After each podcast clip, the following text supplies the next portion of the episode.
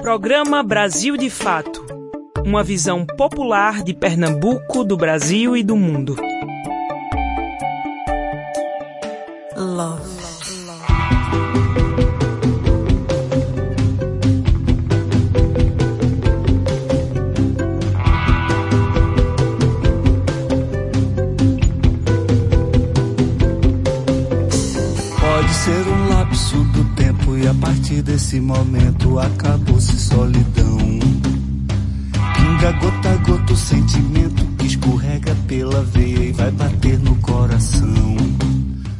Tarde e boa segunda-feira para você que está sintonizado aqui na Rádio Clube 720 AM. Eu sou Lucila Bezerra e pela próxima uma hora estarei juntinha com vocês, trazendo notícias, entrevistas e muita música boa. Tudo isso com uma visão popular de Pernambuco, do Brasil e do mundo. E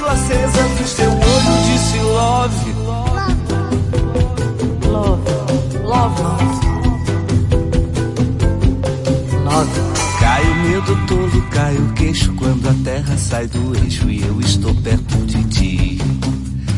Abre-se a comporta da represa, desviando a natureza pra um lugar que eu nunca vi. Uma vida é pouco para tanto, mas no meio desse encanto o tempo deixa de existir. É como tocar a eternidade, é como se hoje fosse o dia em que eu nasci.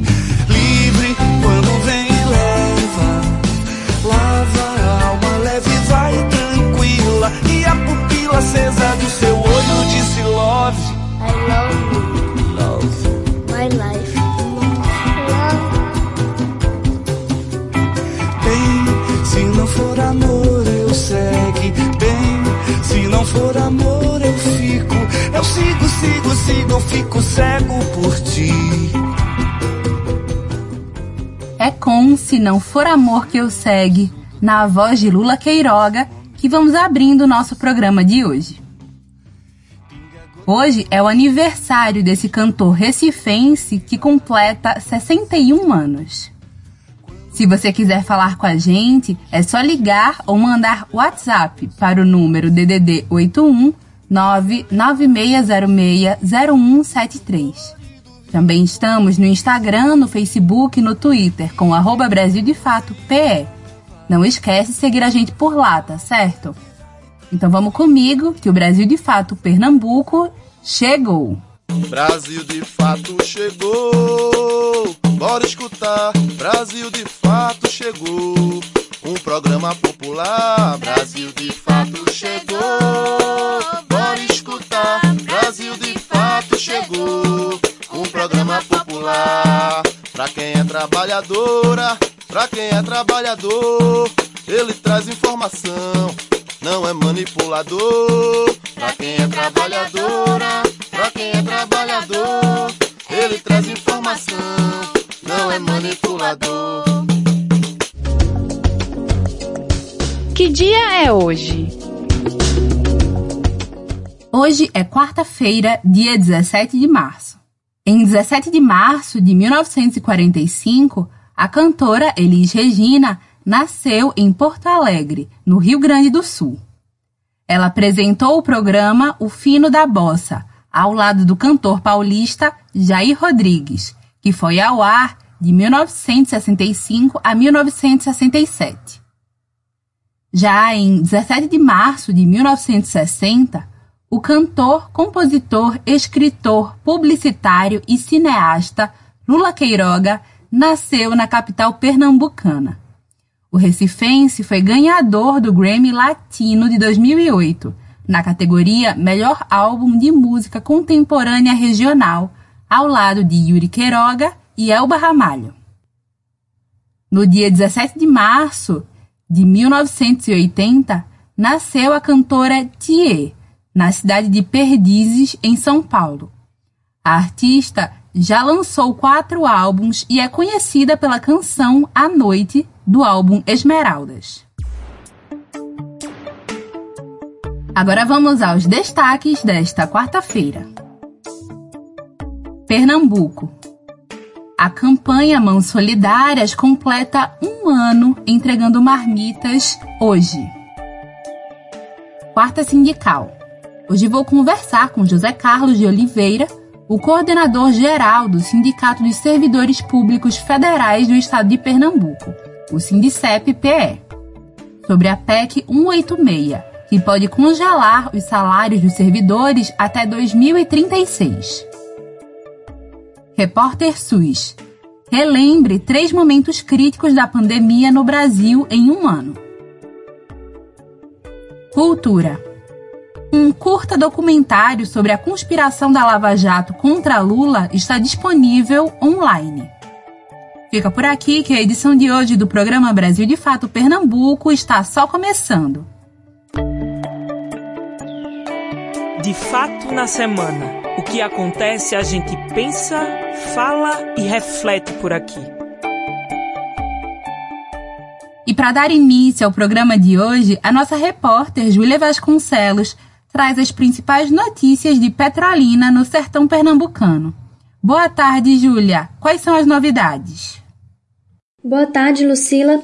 Hoje eu trago atualizações da situação da pandemia em Petrolina aqui no sertão de Pernambuco. A taxa de ocupação de leitos, que estava em 100%, deu uma pequena recuada e diminuiu nesta terça-feira para 87,5%.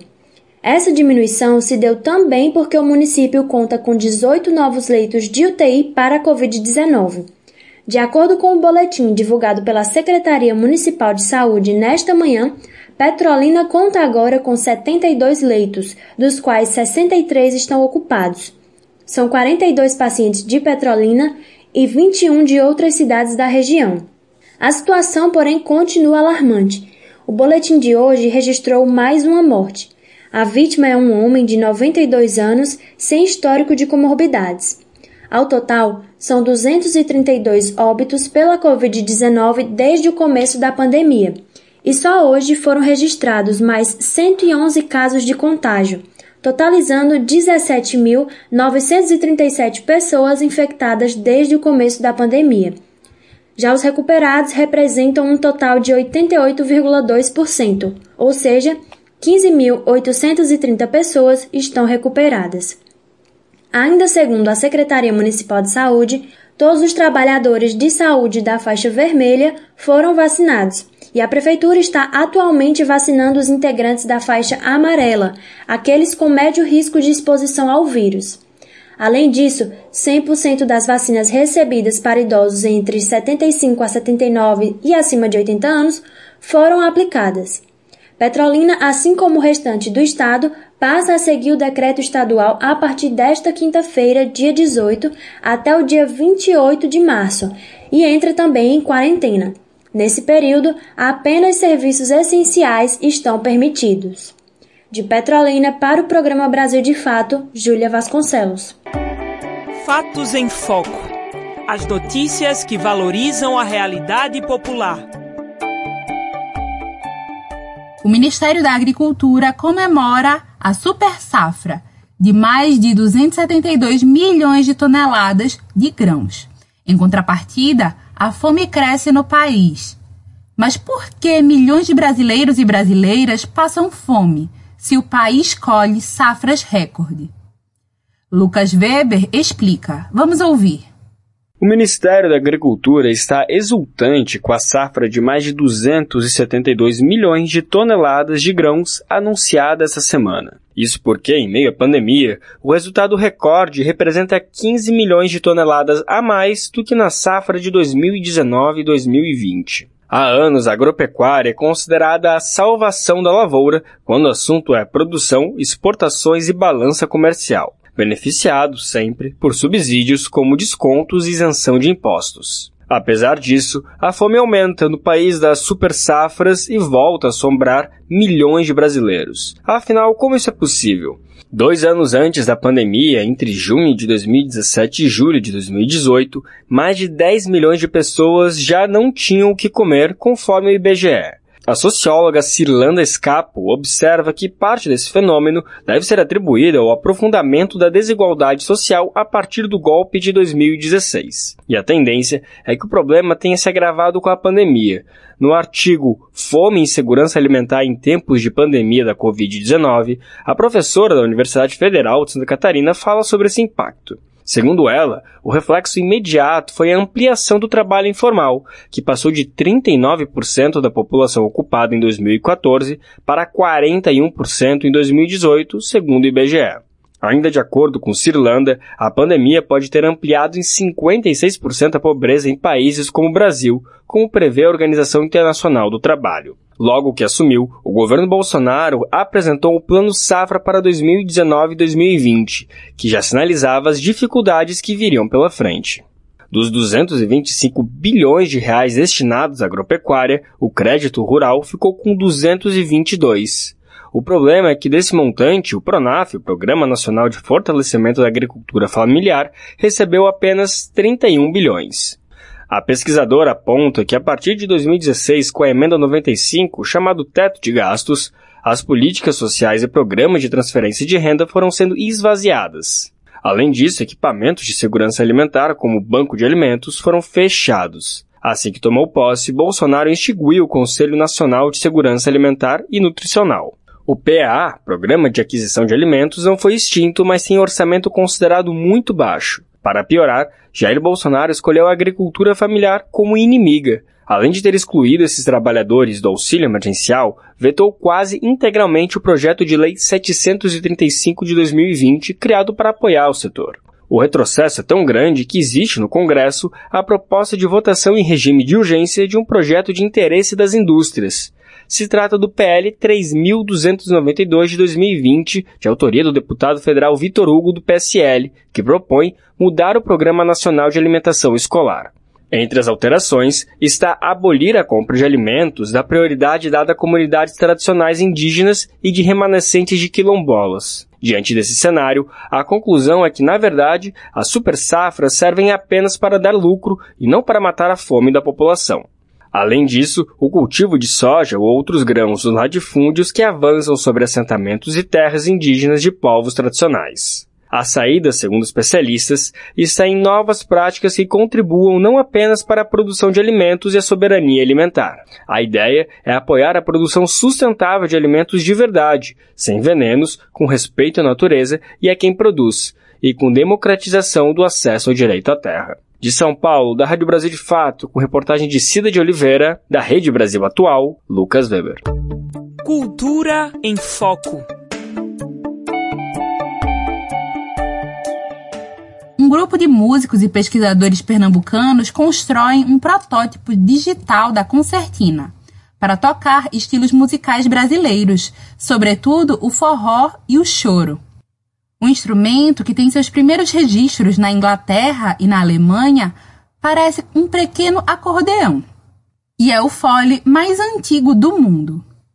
O projeto Foles Digitais, pesquisa e desenvolvimento do protótipo de uma concertina, é financiado pela Lei Aldir Blanc em Pernambuco. Com a pesquisa, o grupo quer dar ao instrumento uma expressão que possa ser aproximada do repertório nacional. Ficou curioso, né? Os materiais dessa pesquisa, incluindo o resgate histórico e curiosidades sobre a concertina e a construção do protótipo, estão sendo disponibilizados no blog universoconcertina.wordpress.com e nas redes sociais arroba universo concertina. Agora é hora de música aqui no nosso programa. Vamos ouvir Comportamento Geral, na voz de Elza Soares. Você deve notar que não tem mais tudo e dizer que não está preocupado. Você deve lutar pela cheipa da feira e dizer que está recompensado. Você deve estampar sempre um ar de alegria dizer tudo tem melhorado. Você deve rezar pelo bem do patrão, esquecer que está desempregado. Você merece, você merece. Tudo vai bem, tudo legal. Cerveja, samba amanhã seu Zé. Se acabarem o teu carnaval. Você merece, você merece. Tudo vai bem, tudo legal. Cerveja, e amanhã seu Zé. Se acabarem o teu carnaval.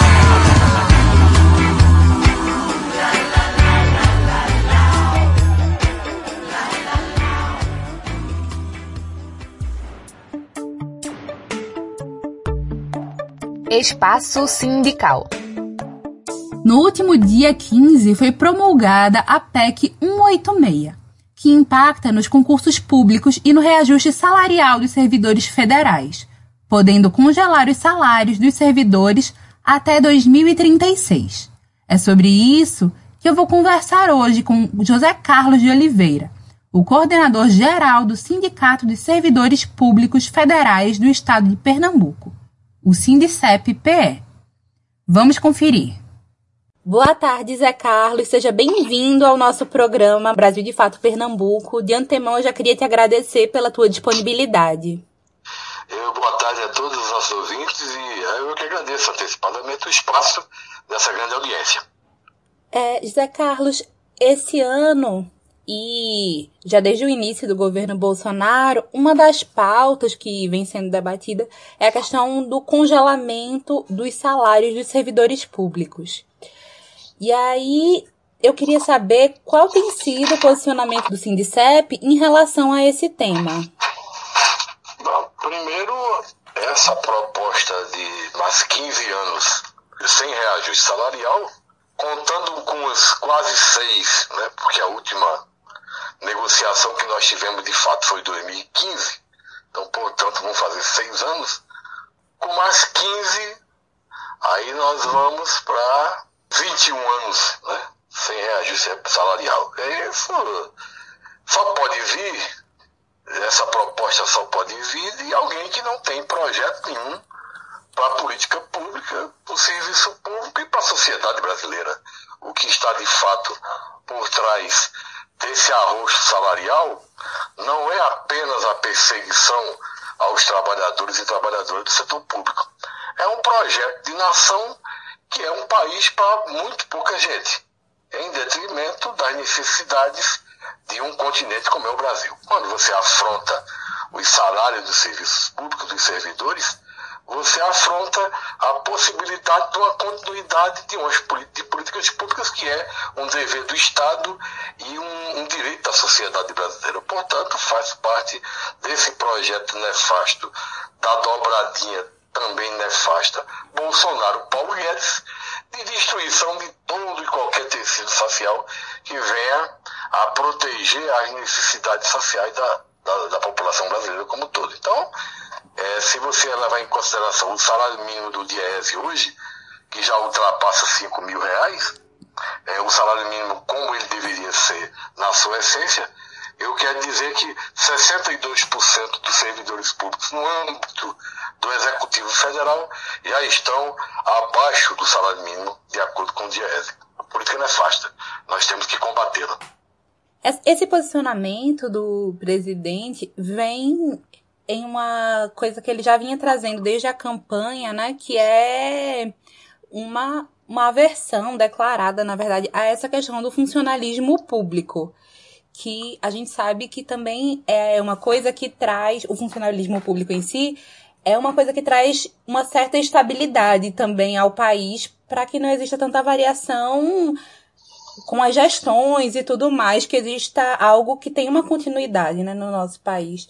Aí eu queria entender como é que você analisa essa condenação em relação ao funcionalismo público. É, primeiro, o que vem de, de uma cabeça dessa, estou falando do centro desse governo, não pode vir nada que, que se aproveite ou que seja preocupação de uma nação soberana. A organização do Estado soberano passa pelo serviço público o planejamento estratégico, a, o subsolo, a, o meio ambiente, a política da água, a política de geração de emprego e renda, a política de desenvolvimento regional e etc, etc, a política de alimentação, a política energética, a política da ciência e da, da, da, da, tecnologia, a política da saúde, da educação, da segurança pública, isso é dever do Estado. Não pode se confundir isso com entes privados que têm o interesse, claro, de lucro. Mas uma pessoa que vive aí, é, um governo que chegou ao poder por intermédio das notícias falsas, ele continua falseando. Isso é uma, uma característica, isso faz parte do DNA deste governo.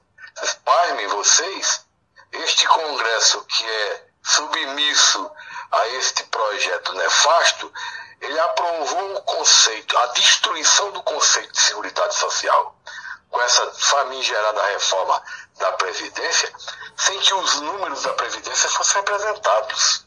Então isso parece brincadeira e obra de ficção, mas não é. O Congresso Nacional Brasileiro destruiu o aposentado, o sistema de seguridade social, com aquela reforma da, da, chamada reforma da Previdência, sem os números apresentados que decretaram sigilo.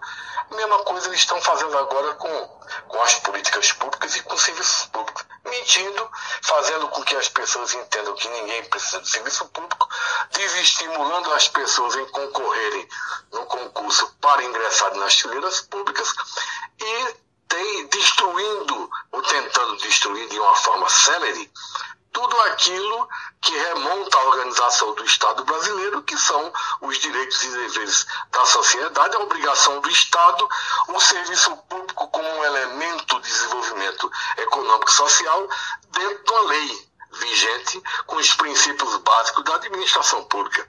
Ele vê o Estado como um desdobramento do quintal da casa dele, tanto é que tenta interferir em todos os poderes para que a tropa dele não seja nem investigada ou ele está ele tá cercado de tanta e tanta suspeita, de tanta e tanta denúncia, e de repente ele continua aí conversando as mesmas bobagens, e agora você abordou muito bem.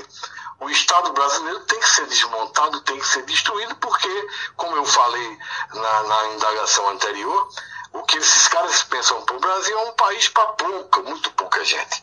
Eles pegaram a, a necessidade emergencial que o nosso país está atravessando por conta da pandemia e por conta dos desmandos administrativos e econômicos praticados desde o governo do golpista Michel Temer, que vem destruindo a economia nacional, né, que desmontando o Estado brasileiro, e faz uma PEC 86, chamada de PEC emergencial, para discutir o auxílio emergencial aos brasileiros e brasileiras.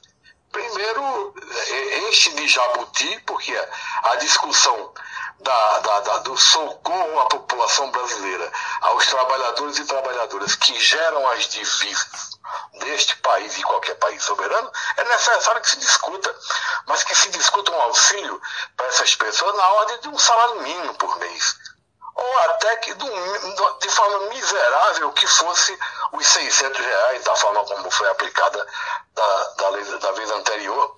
Mas eles estão com esse escalonamento que vai de menos de 200 reais até 300 e poucos reais, em quatro parcelas, a depender da situação. Então faz uma PEC emergencial e coloca por dentro um ajuste fiscal.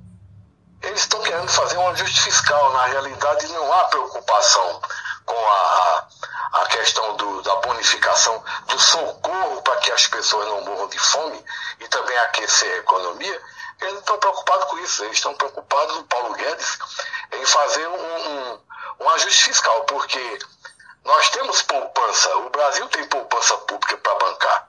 E se quer ancorar dinheiro para fazer um auxílio emergencial decente para que as pessoas possam sobreviver e ultrapassar essa fase de, de pandemia, que é uma situação grave, faz uma taxação provisória das grandes fortunas.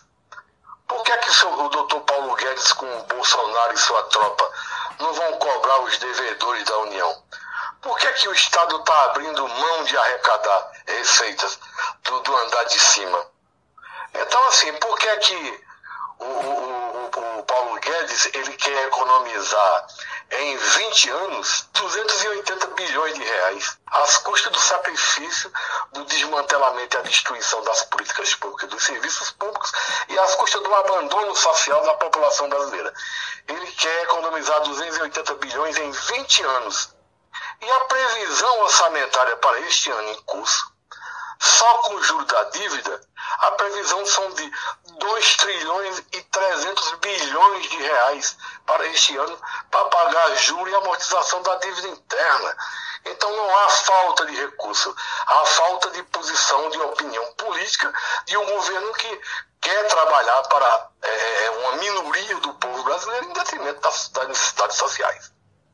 José Carlos, diante desses desafios, né, e de vários outros que vocês vem enfrentando, e o Brasil inteiro vem enfrentando diante dessa pandemia e tudo mais. Eu queria saber quais são as principais pautas, assim, do CICEP este ano e as movimentações de vocês.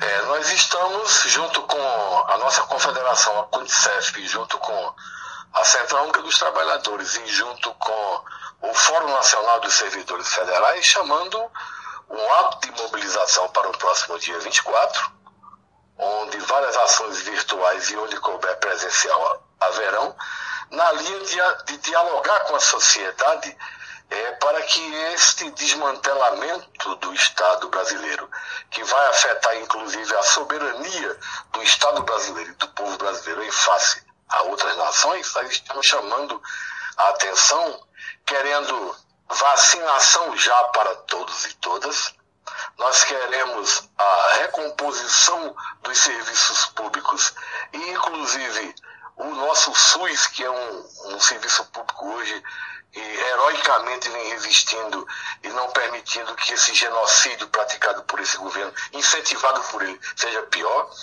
Nós queremos vacina para todos, nós queremos o auxílio emergencial já, da ordem de 600 reais no mínimo para cada pessoa que esteja necessitando. E nós queremos também, junto com isso, denunciar é, essa falácia do governo de que não tem dinheiro. Só em reserva cambial, este país detém hoje 380 bilhões de dólares. Tem poupança pública para fazer o que quiser e ajudar a população. Fica nessa cantilena de que não tem recurso, que não tem dinheiro. Tem sim. Só que toda, todo recurso é, que é, é adquirido por intermédio pelo esforço de toda a classe trabalhadora brasileira vem sendo é, é, trabalhado neste governo para beneficiar apenas uma casta ultra beneficiada, que são os financeiristas que estão no andar de cima. Então, esse, esse dia 24 é, serve também para a gente é, desempenhar todo esse debate entre nós, com a sociedade brasileira, mostrar e provar com os números que um outro modelo é possível e, por que não dizer, encampar as nossas deliberações de fórum, que é o Fórum Nacional dos Servidores, pelo Fora Bolsonaro antes que seja tarde demais. José Carlos, muito obrigada, viu, pela tua participação aqui e principalmente por trazer esse debate, essas pautas do sindicato para todos, todos os nossos ouvintes. Muito obrigada. Eu que lhe agradeço, minha querida, em nome da classe trabalhadora, em nome de todos e todas, servidores e servidoras públicas que estão honrando o seu papel, que lutam por uma sociedade mais justa, mais igualitária, que tem um projeto de sociedade com o Brasil de inclusão social.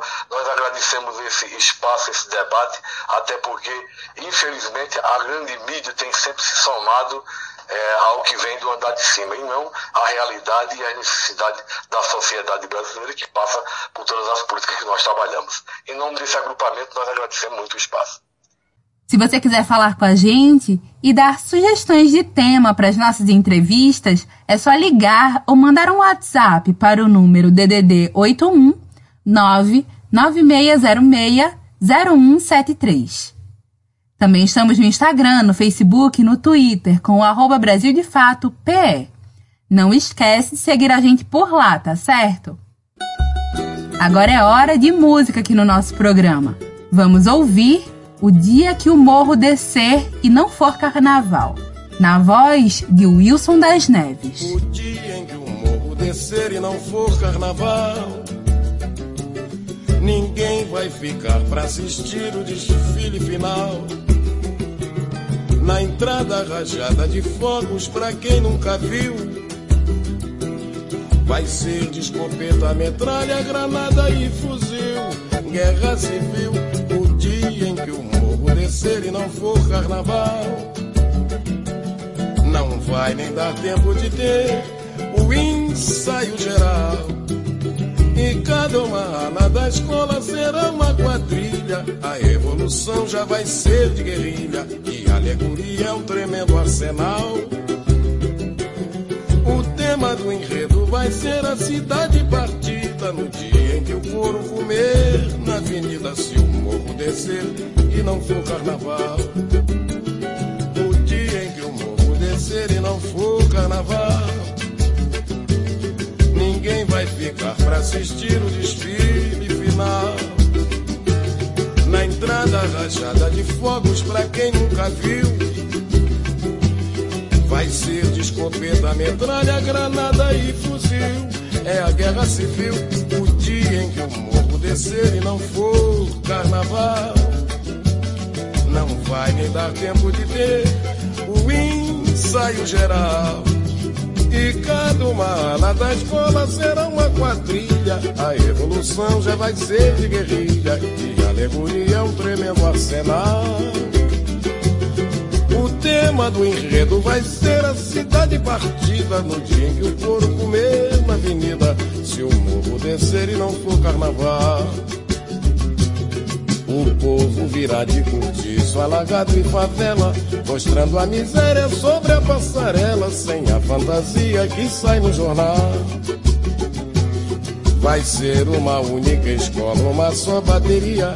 Quem vai ser jurado, ninguém gostaria que desfile assim não vai ter nada igual. Não tem órgão oficial, nem governo, nem liga, nem autoridade que compre essa briga. Ninguém sabe a força desse pessoal. Melhor é o poder devolver esse povo alegria. Senão todo mundo vai sambar no dia que o morro descer e não for carnaval. O dia em que o morro descer e não for carnaval. Ninguém vai ficar para assistir o desfile final. Na entrada rajada de fogos pra quem nunca viu. Vai ser de escopeta, metralha, granada e fuzil. É a guerra civil, o dia em que o morro descer e não for carnaval. Não vai nem dar tempo de ter o ensaio geral. Cada uma ala da escola será uma quadrilha. A evolução já vai ser de guerrilha. E a alegoria é um tremendo arsenal. O tema do enredo vai ser a cidade partida. No dia em que o couro comer na avenida. Se o morro descer e não for carnaval. O povo virá de cortiço, alagado e favela mostrando a miséria sobre a passarela, sem a fantasia que sai no jornal. Vai ser uma única escola, uma só bateria. Quem vai ser jurado, ninguém gostaria que desfile assim não vai ter nada igual. Não tem órgão oficial, nem governo, nem liga, nem autoridade que compra essa briga. Ninguém sabe a força desse pessoal. Melhor é o poder devolver pra esse povo alegria. Senão todo mundo vai sambar no dia que o morro descer e não for carnaval. Você está ouvindo o programa Brasil de Fato Pernambuco. Vamos de serviços. Regras sobre as cadeirinhas de transporte de crianças em carros e motocicletas passam a ficar mais rígidas a partir de abril. Saiba mais na reportagem de Catarina Barbosa. Condutores de carro e motocicletas devem ficar atentos às novas regras para o transporte de crianças que começam a valer no próximo mês. A partir de 1 de abril, a cadeirinha será obrigatória para crianças de até 10 anos de idade ou que seja menor que 1,45 metro. A idade mínima para o garupa de moto também mudou, passando de 7 para 10 anos. Outra mudança diz respeito à isenção de multas a quem descumprir as regras. O regulamento prevê uma multa gravíssima no valor de R$ 293,47, além de sete pontos na carteira nacional de habilitação. Especificamente, as condições de transporte são para crianças de até um ano, o assento deve ser em bebê conforto, instalado de costas para o banco dianteiro.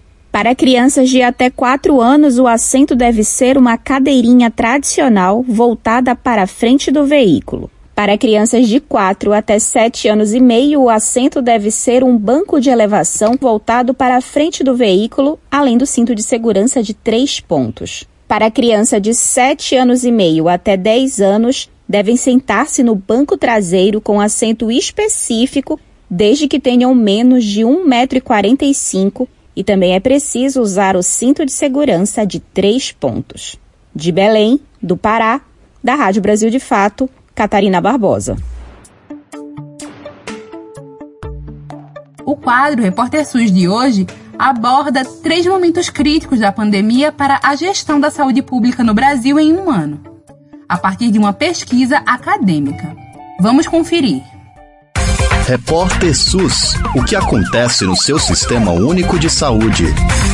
As ações do governo federal frente à pandemia de Covid-19 no Brasil podem ser traduzidas em uma política organizada em três frentes: o protagonismo dos governadores em relação à presidência da República, o falso dilema entre a economia e a saúde na lista de prioridades e a militarização do Ministério da Saúde. Essas três frentes foram estudadas pela pesquisadora Francis Sodré, do Programa de Pós-Graduação em Saúde Coletiva da UFES, a Universidade Federal do Espírito Santo. De acordo com a professora, elas marcam os três momentos que influenciaram as ações de controle e acompanhamento da pandemia em relação às notificações de casos e óbitos. No primeiro momento, o Ministério da Saúde optou por chamar de parceria com os estados nós chamamos por protagonismo dos governadores as ações que foram marcadas principalmente pelo controle da circulação de pessoas e notificações dos casos,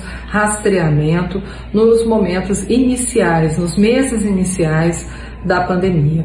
Paralelo a isso, Sodré afirma que o posicionamento do governo federal produziu um discurso dúbio com medidas negacionistas que não pautavam cuidados fundamentais entre eles evitar aglomerações, higiene das mãos ou uso das máscaras, ou mesmo falso tratamento precoce baseado em medicamento que traria uma suposta cura. A pesquisadora cita, por exemplo, a cloroquina e a hidroxicloroquina, comprovadamente ineficazes contra a Covid-19 pela ciência. Segundo a especialista, protagonismo dos governadores, por outro lado, marcou o mês inicial de controle da pandemia. Isso fez a transição para a segunda frente da política e gestão de controle do novo vírus. De acordo com a pesquisadora, esse segundo momento começou com a chegada de um novo ministro da Saúde, Nelson Tais. É nessa fase que começa a ser pautada a necessidade de um auxílio financeiro emergencial para a população durante a pandemia. Chamamos então por isso esse segundo momento de falso dilema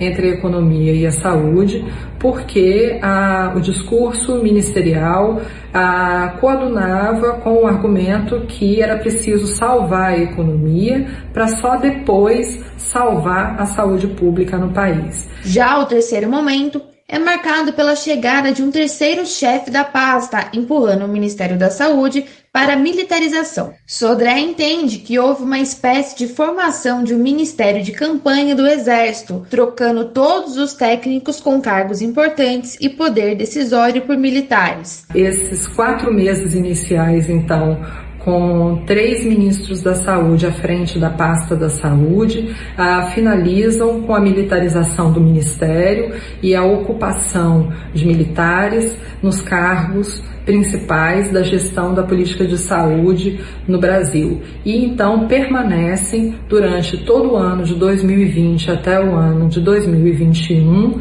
ah, nesse formato, mesmo com um aumento exorbitante do número de casos e óbitos por Covid-19 no Brasil. No próximo 15 de março, o general e ministro da Saúde, Eduardo Pazuello, completa 10 meses na pasta. Nesse período, liberou o uso da hidroxicloroquina e cloroquina, defendeu o tratamento precoce. O militar ainda minimizou o tamanho da pandemia ao questionar a ansiedade da população em relação ao início da vacinação e agora vê recordes de mortes diárias. De São Paulo, da Rádio Brasil de Fato, Ana Paula Evangelista e Caroline Oliveira. Pernambuco em Foco.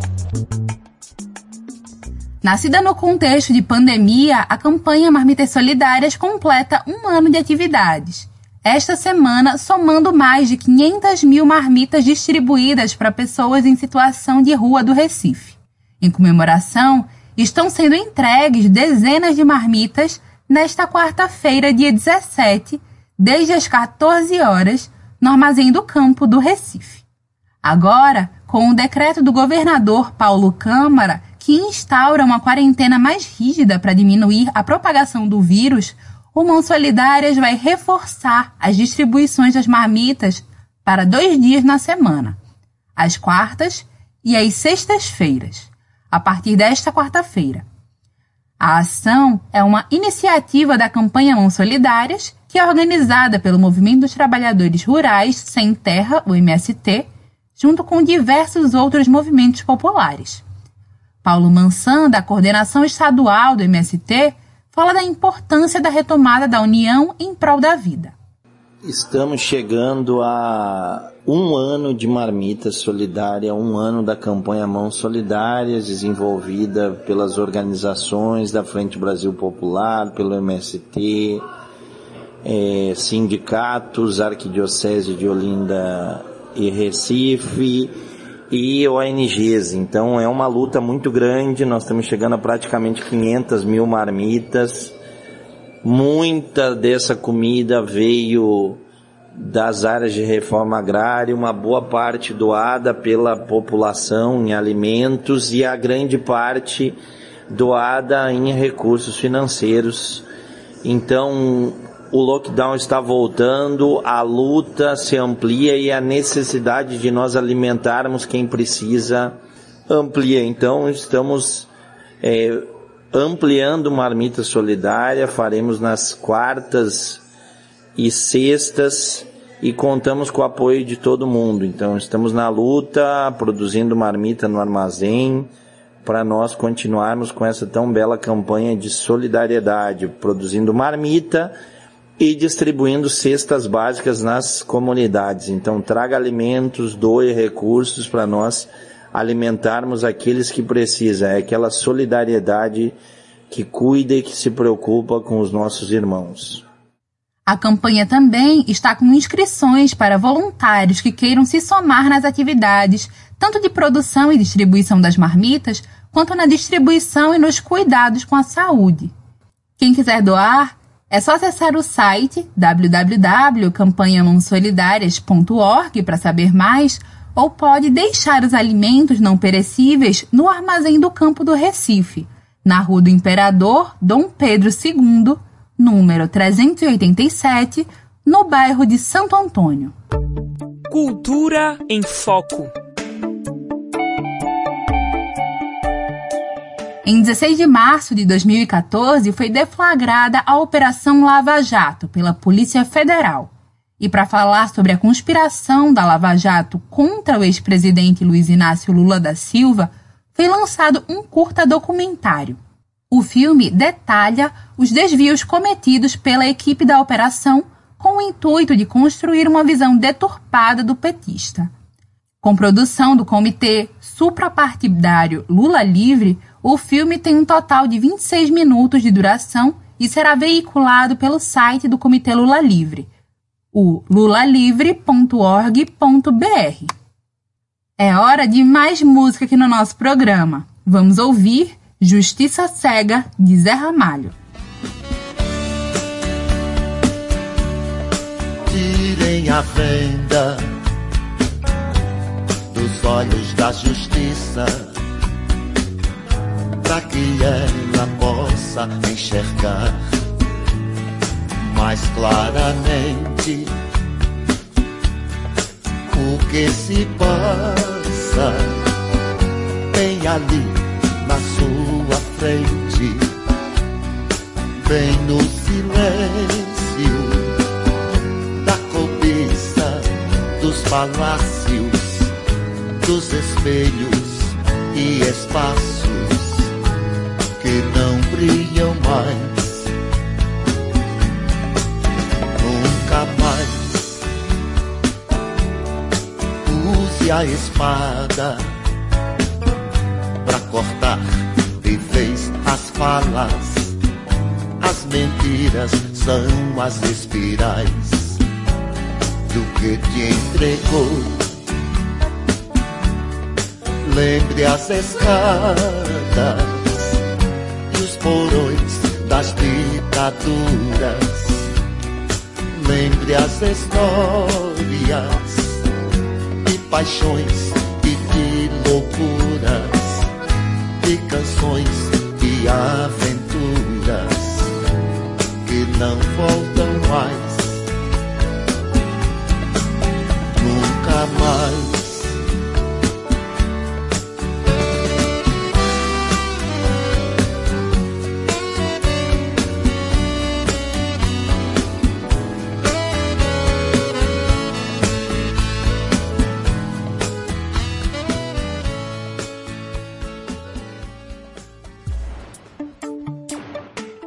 Você está ouvindo o programa Brasil de Fato Pernambuco.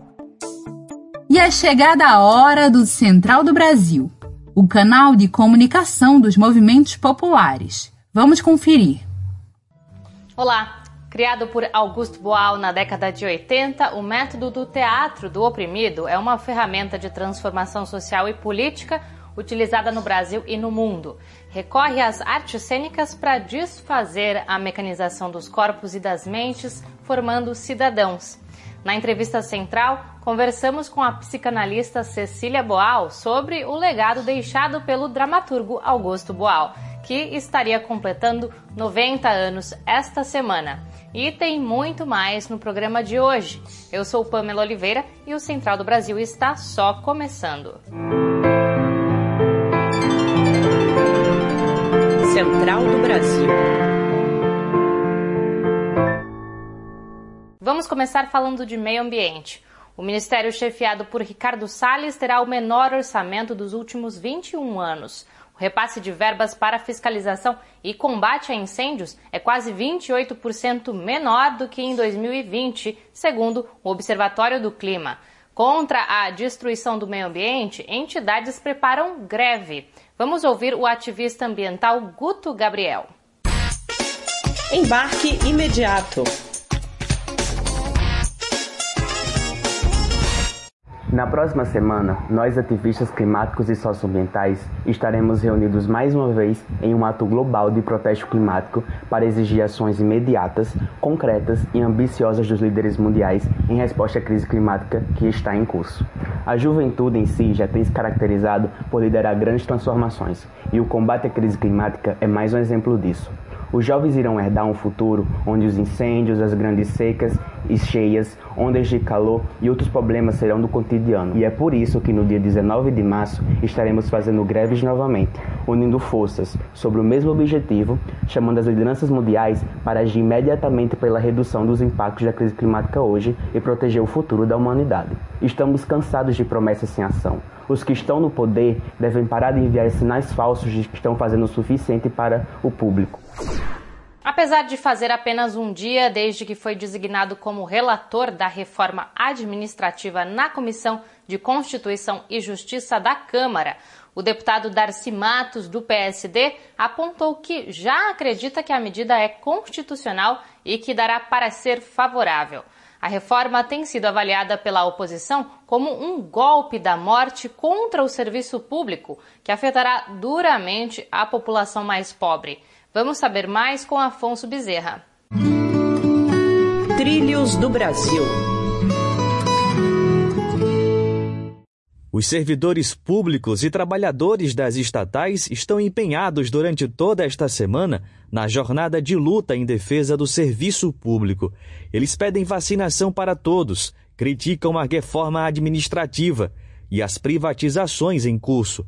As atividades serão em maioria virtuais por causa da pandemia.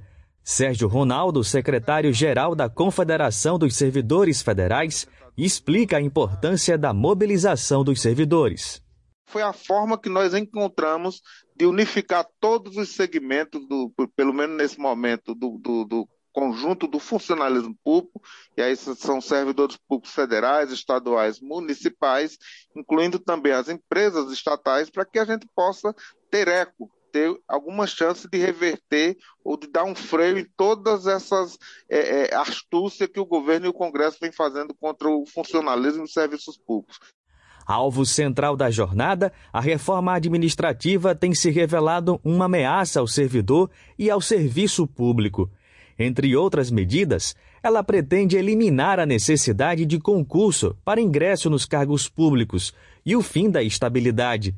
Para os integrantes das confederações e sindicatos, a PEC pode fragilizar ainda mais o serviço público e autorizar o aparelhamento político do Estado, como analisa Tiago Duarte Gonçalves, diretor da Federação Nacional dos Trabalhadores do Judiciário Federal. O projeto do governo Bolsonaro, como uma característica do próprio governo que é neofascista, é de aparelhar o Estado, né, de tirar os critérios técnicos e colocar os seus apadrinhados é, ideológicos ali.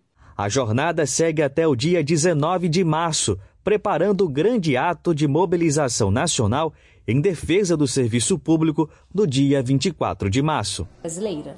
Então a Carolina é nossa matriarca, né? A gente acredita muito que o trabalho que ela fez lá na década de 60, a gente colhe os frutos até hoje e lutamos né, por visibilidade e pluralidade de vozes negras e femininas. Carolina teve mais seis obras publicadas após o quarto de despejo e faleceu em 1977, aos 63 anos.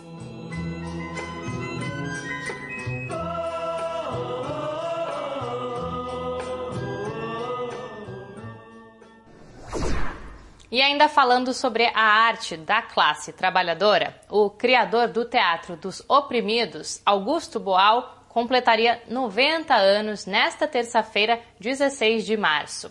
Boal mobilizou seus conhecimentos em dramaturgia para a formação de sujeitos sociais multiplicadores da luta por cidadania.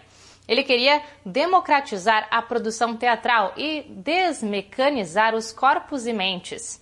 Jonatas Campos conversa sobre as contribuições do dramaturgo com a artista e psicanalista Cecília Boal, viúva de Augusto Boal. Entrevista Central. Conosco na entrevista central, Cecília Boal. Ela é psicanalista e é presidenta do Instituto Augusto Boal.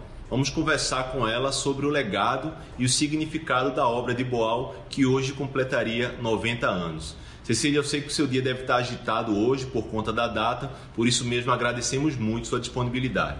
E eu agradeço muito o convite. Boal dizia que o teatro é um ensaio para a revolução. Qual o significado do teatro do oprimido para a produção teatral brasileira?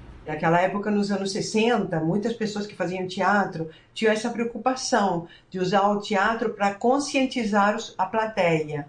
Mas no momento, o Boal, como tantos outros, percebeu que o público que eles tinham já eram estudantes, que eram suficientemente conscientizados muitas vezes, e que eles tinham que ultrapassar essa barreira, que é uma barreira de classes também, uma barreira de linguagem, uma barreira cultural.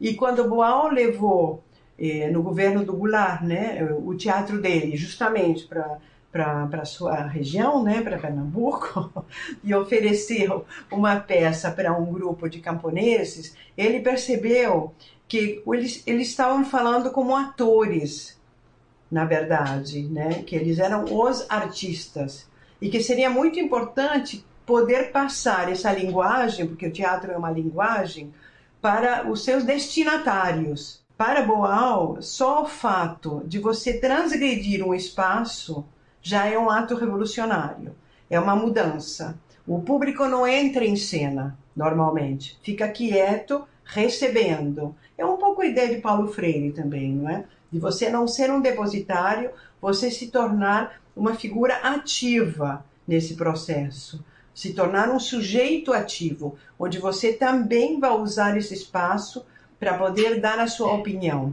Para quem não conhece ainda tão profundamente a história de Boal, esse encontro dele com Virgílio, isso foi em Pernambuco. Você poderia nos descrever um pouco a relação dele com as ligas camponesas, essa atuação dele no meio rural? Ele tinha uma relação, não é, com, com as ligas camponesas, como tinha uma relação com outros grupos políticos.